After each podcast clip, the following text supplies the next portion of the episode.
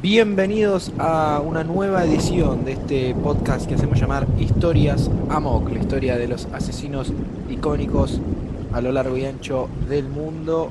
Hoy, en este martes, vamos a estar hablando de Carlos Eduardo Robledo Puch, un icónico asesino argentino, uno de los mayores criminales de la historia del país y que incluso ha motivado a hacer películas acerca de su vida delictiva. Bueno, Carlos nació en Olivos, con una infancia, a diferencia de los demás podcasts en los cuales hablamos de, asesinos icónicos, nombrábamos y destacábamos en el último podcast de Henry Lee Lucas que todos habían tenido una infancia dura, una infancia llena de humillación, de maltrato, eh, con padres que los golpeaban, con padres que, que, los, que los trataban mal. Eh, bueno, en este caso, Carlos tuvo una infancia decente, una infancia común, allí en Olivos, provincia de Buenos Aires, hijo de Víctor, que trabajaba en la General Motors, y atención, descendiente de Dionisio Puch, un militar argentino que participó en varias guerras civiles y fue gobernador de la provincia de Salta. Bueno, Carlos creció allí entonces, en la calle Borges 1856, hizo sus primeros años allí y luego ya muy muy de jovencito, mientras terminaba eh, de estudiar piano, cosa que, que no le gustaba, muy de jovencito ya comenzó su prontuario delictivo, el cual vamos a extender el saludo para todos mis compañeros de aquí del podcast, Kevin Palmiotti, Agustín Fuente Alba y Mauro Liguori. Martín, ¿cómo te va? Un placer saludarte a vos, a Agus y a Mauro. Hoy nos toca, como bien vos Robledo Puch, el cara de ángel para muchos. Para seguir un poquito con esta historia, vamos a contar lo que fue el prontuario delictivo de este joven argentino. En marzo del año 1971, Robledo Puch y su cómplice Ibáñez ingresaron al boliche Namur, que queda en la localidad de La Lucila, llevándose 350 mil pesos, que en la época era muchísima plata, ¿no? Y antes de huir, eh, el cara de Ángel asesinó al dueño y al sereno del establecimiento con una pistola Rubik calibre 7.65 mientras dormían. El 3 de mayo de ese mismo año, de 1971, a las 4 de la mañana, Robledo Puch y Jorge Ibáñez, la misma parejita de delincuentes, ingresaron a un negocio de repuestos automóviles Mercedes-Benz en la localidad de Vicente López. En una de esas habitaciones se encontraba una pareja y su hijo recién nacido. Robledo Puch asesinó al hombre de un disparo y lastimó a la mujer de la misma manera. El cómplice Ibáñez intentó violar a la mujer herida, quien sobrevivió y posteriormente testificó en un juicio. Antes de huir con 400 mil pesos, que recordemos para la época era muchísimo dinero, Robledo Puch disparó a la cuna donde lloraba un bebé de pocos meses que era hijo de la pareja, quien logró quedar con vida. Hasta el día de hoy las autoridades no saben si quiso fallar o si de verdad falló. Como para ir cerrando un poco el prontuario que es bastante grande, a mediados de junio de ese mismo año, Robledo Puch ejecutó en la ruta a dos jóvenes mujeres que habían sido víctimas de abuso sexual a manos de Ibáñez en el asiento trasero del automóvil de turno. Bueno, Mauro y Agustín nos van a contar un poquito la cronología de esos delitos, ¿no chicos? Así es, Kevin. Vamos a estar acá con Agus detallándole a uno de sus delitos, que fueron 11 los asesinatos que cometió Robledo Puch. Eh, vale destacar que los primeros seis crímenes que cometió eh, fueron en compañía de su amigo, de su compinche en el momento, de Jorge Ibáñez. Y el primero, como ya contaste, fue en marzo del 1971, fue cuando a la salida de un boliche, eh, tras intentar robar dinero, eh, asesinan al, encargado del local, Pedro Mastonardi, y al sereno del boliche también, Manuel Godoy, que los sorprendieron mientras estaban dormidos. Ya, ya medio de una noche, ellos al huir se encuentran con estos dos y los asesinan a, sangre fría. algo que caracterizaba a Robledo Puch es que la gran mayoría de sus víctimas eh, fueron asesinadas en circunstancias en las cuales no se podían defender. A la gran mayoría las mató durmiendo. Por ejemplo, el segundo asesinato que tiene él en su prontuario fue data del mes de mayo de 1971. Estamos hablando de José Bianchi, sereno de una casa de repuestos de Vicente López. Fue ejecutado a tiros mientras dormía junto con, junto con su mujer. Además, ellos tenían un bebé. Eh, hay rastros de una bala que pasó cerca del bebé y la policía nunca pudo eh, nunca pudo Nunca pudo saber si, si Robledo intentó dispararle al bebé o fue todo un error de cálculo. Y como si fuera poco, ese mismo mes iba a cometer otro crimen. En este caso, eh, la víctima era Juan Escatone, que era también el sereno del supermercado Casa Tía, también estaba ubicado en su barrio, en Olivos, que fue acribillado a balazos. Y atención a este dato que, les voy a dar. Luego de haber eh, acribillado al sereno del supermercado, los homicidas, Robledo Puch y Jorge Ibáñez, brindan con whisky sobre el cadáver de la víctima. Sí, tanto Robledo Puch como Jorge Ibáñez descorcharon un, un Jack Daniels, que, eh, un Jack Daniels de miel en ese momento, brindaron encima de la víctima, dejando en claro su, su relación y su, su muy posible eh, tensión sexual que podría llegar a existir entre, entre ellos dos. Bueno, eh, en junio de 1971 llega la, una víctima más para, para, la cronología de asesinatos de Robledo, que estamos hablando de la joven Virginia Rodríguez, ella era modelo, fue, fue secuestrada por Jorge Ibáñez y, Robledo Puch, fue violada por el primero, y atento a este dato, eh, Jorge Ibáñez la violó, la, soltó, le dio un beso en el cachete y le dijo, corre, y al toque que empezó a correr, le dijo a Robledo Puch que le meta cinco tiros en la espalda. Y bueno, Robledo cumplió. Bien, siguiendo esta particularidad que mencionabas antes, ¿no? Eh, él atacaba cuando no podía defenderse la otra persona. En otro caso fue dormido, en este caso por la espalda, cuando parecía suerte la liberaban para la joven Virginia en ese momento. Y cuando se está yendo y pareciendo que se escapa de esa pesadilla, la acribillan a sangre fría por la espalda. Eh, como si fuera poco, ese mismo mes, pocos días más tarde, eh, otra joven también, en este caso Ana María Dinardo, el nombre de la víctima, fue raptada a la salida de un boliche también en Olivo y muy parecido a, lo que es el crimen de Virginia Rodríguez, porque también es violada y también es asesinada a balazos en el mismo lugar que con Virginia. Efectivamente, Mauro, sí, fue, fue eliminada, fue asesinada en las, mismas circunstancias. Eh, el próximo asesinato, te juro que a mí me, sorprende porque, bueno, estamos hablando dos meses después, en el mes de agosto, Robledo Puch. Este caso es un poco. es diferente porque se habla de que pudo haber sido un asesinato como pudo haber sido un accidente, ya que el que murió fue Jorge Ibáñez, su cómplice, y murió en un presunto accidente eh, de tránsito que, involucra a Robledo Puch. Eh, el ángel iba manejando, de la nada discutía con su compañero y, terminó chocando el auto en el cual murió terminó muriendo Jorge Ibáñez. Andás a ver lo que es esa discusión, ¿no? ¿Cuál habrá sido el motivo de esa discusión entre ellos dos? Y yo realmente es indeterminable, ¿no?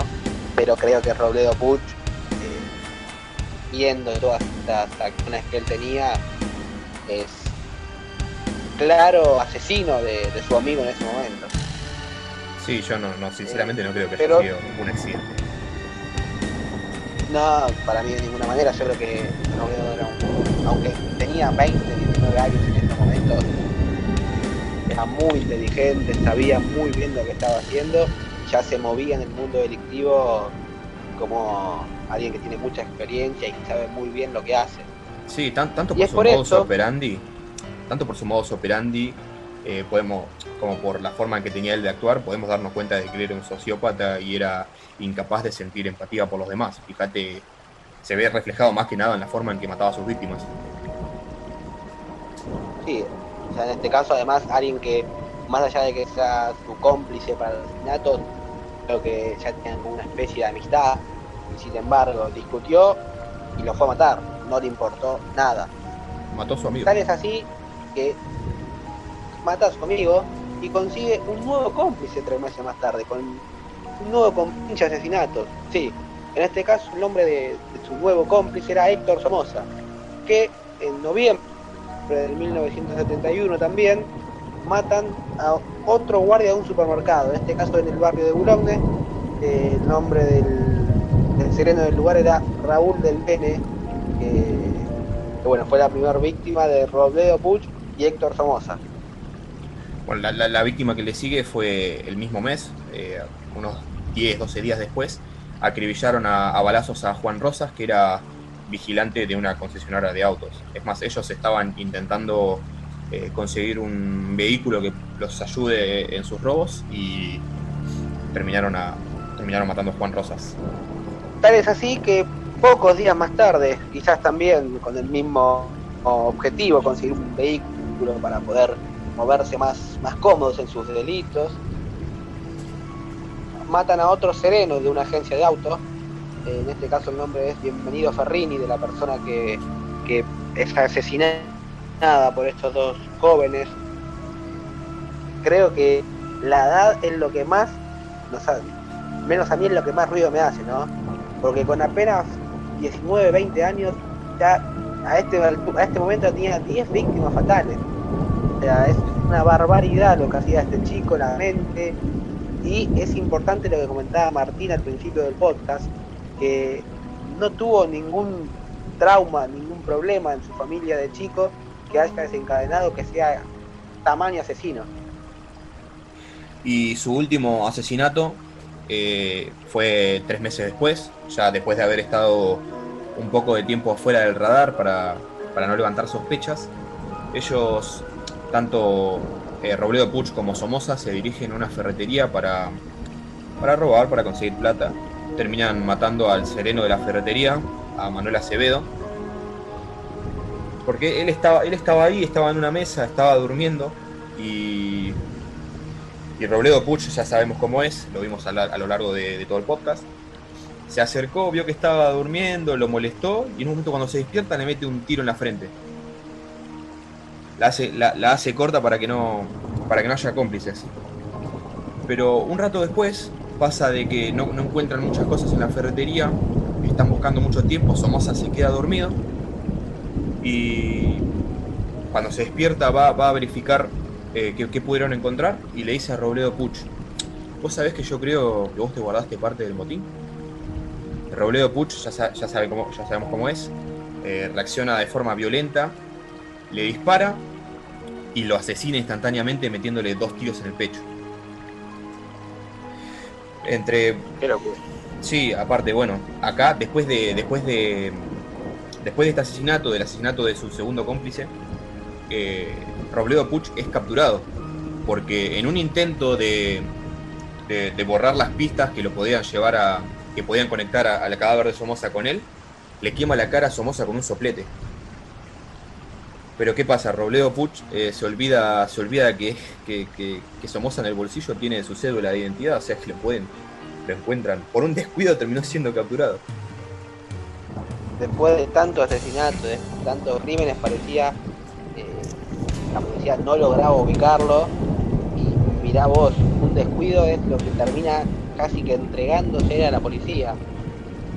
Y de la manera más, más increíble y más, más inédita, más insólita, eh, fue detenido finalmente ese 4 de febrero de 1972 a encontrar la cédula de identidad en el bolsillo del pantalón de su ex compañero, en ese momento ya difunto Somoza, ¿no?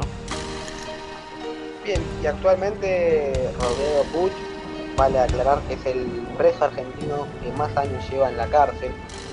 Ya son 48 los años que, que lleva Robledo Puch apresado. Eh, pero bueno, durante todos estos años, imagínense todas las cosas que han pasado, ¿no? Tamaño loco, tamaño, tamaña repercusión que tuvo en ese momento este asesino. Eh, durante todos estos años es el día de hoy, incluso que se sigue escuchando sobre él, que sigue teniendo repercusión. Hace poco se hizo una película sobre él, como nada más o menos. Eh, pero durante todos estos años fueron pasando varias cosas.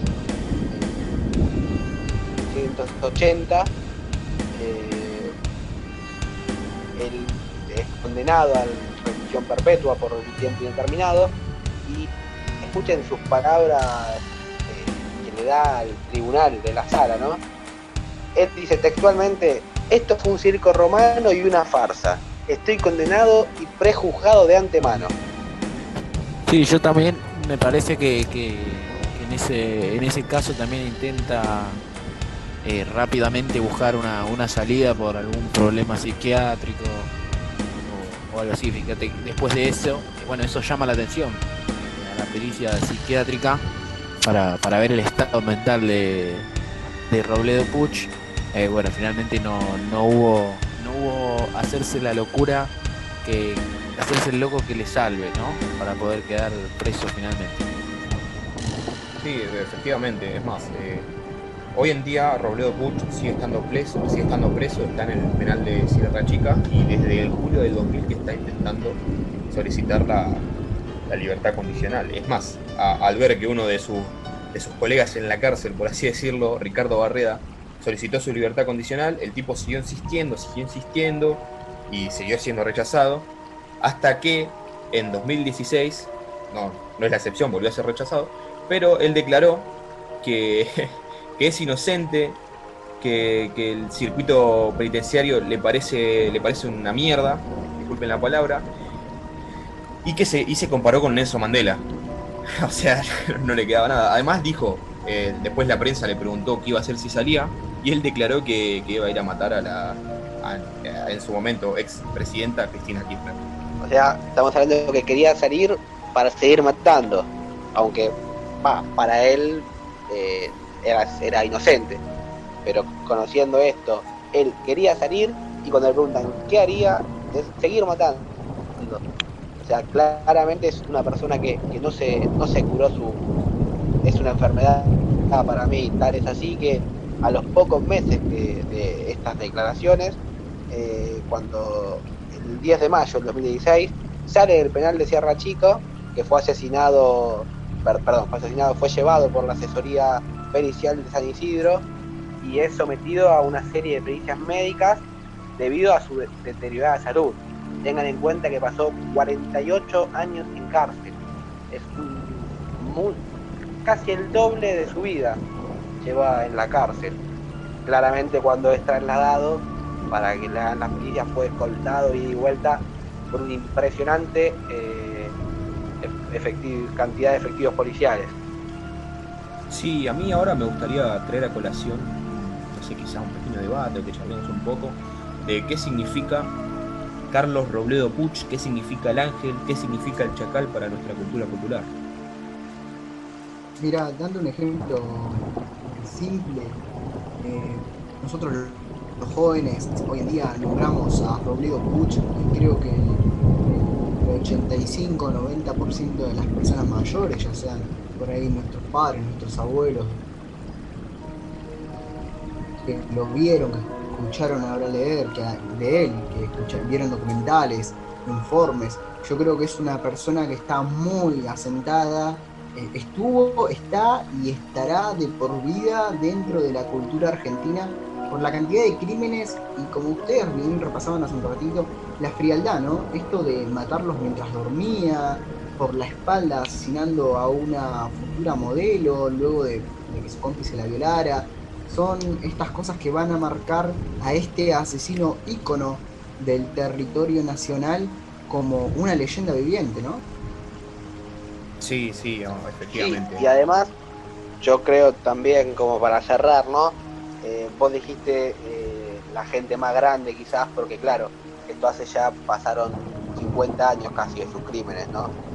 Pero la película es estrenada hace apenas dos años, es el, el 9 de agosto de 2018 más exactamente, y ahí hay muchos chicos que, que conocieron su historia, por ejemplo yo eh, tuve la por, más allá de, de todo lo que uno lee, puede leer, al ver una, una película, por más que no sea 100% verídica, eh, si bien está basada en hechos reales, por supuesto, es como que a uno le llega más, interesa más, y hay muchos jóvenes que habrán conocido la historia de Robledo Puch simplemente y gracias a esta película que, que tuvo protagonizada por Peter Lanzani, Mercedes Morán, Daniel Panego, Cecilia Roth, Chino Darín, entre otros eh, excelentes actores argentinos. Es más, por ahí un dato de color que te puedo llegar a tirar ahora. Lorenzo Ferro, que es el, personaje que, le da vida a Carlos Robledo Puch, al ángel, eh, eh, protagonizó la película y fue la primera vez que, actuó. Recordemos que, antes eh, Toto Ferro fue un freestyler, compartía, combatía, no, rapeaba con, batallaba así en batallas de freestyle con, otros raperos y, y en ese momento solamente pintaba aviones. Clara referencia a sus rimas. Bueno, la verdad que muy interesante eh, toda esta historia de, Carlos Robledo Puch, el joven que, que asesinó, que finalmente fue acusado, condenado a reclusión perpetua por 10 homicidios calificados, un homicidio simple, una tentativa de homicidio, 17 robos, cómplice de violación y de una tentativa de violación, abuso deshonesto, dos raptos y dos hurtos. Esa es la, la condena total para Carlos Robledo Puch, en aquel momento el joven, Carlos Robledo Puch, ahora ya el hombre de 68 años. Y bueno, de esta manera cerramos un nuevo capítulo del podcast de Historias Amok. Nos pueden seguir, recuerden, en Instagram y en Twitter como Historias Amok. Y bueno, esperemos encontrarnos muchas más veces para seguir contando historias asesinos icónicos a lo largo de la historia, valga la redundancia, de la Argentina y mundial también. Les mando un saludo grande, Kevin, Agustín y Mauro. Hermoso estar contando estas historias que, que tanto nos apasionan. Sí, nuevamente un placer Agustín, un poder abrazo compartir también. una mesa con ustedes nuevamente. Bueno, nos despedimos. Hasta la próxima y sigan escuchando Historias Amor.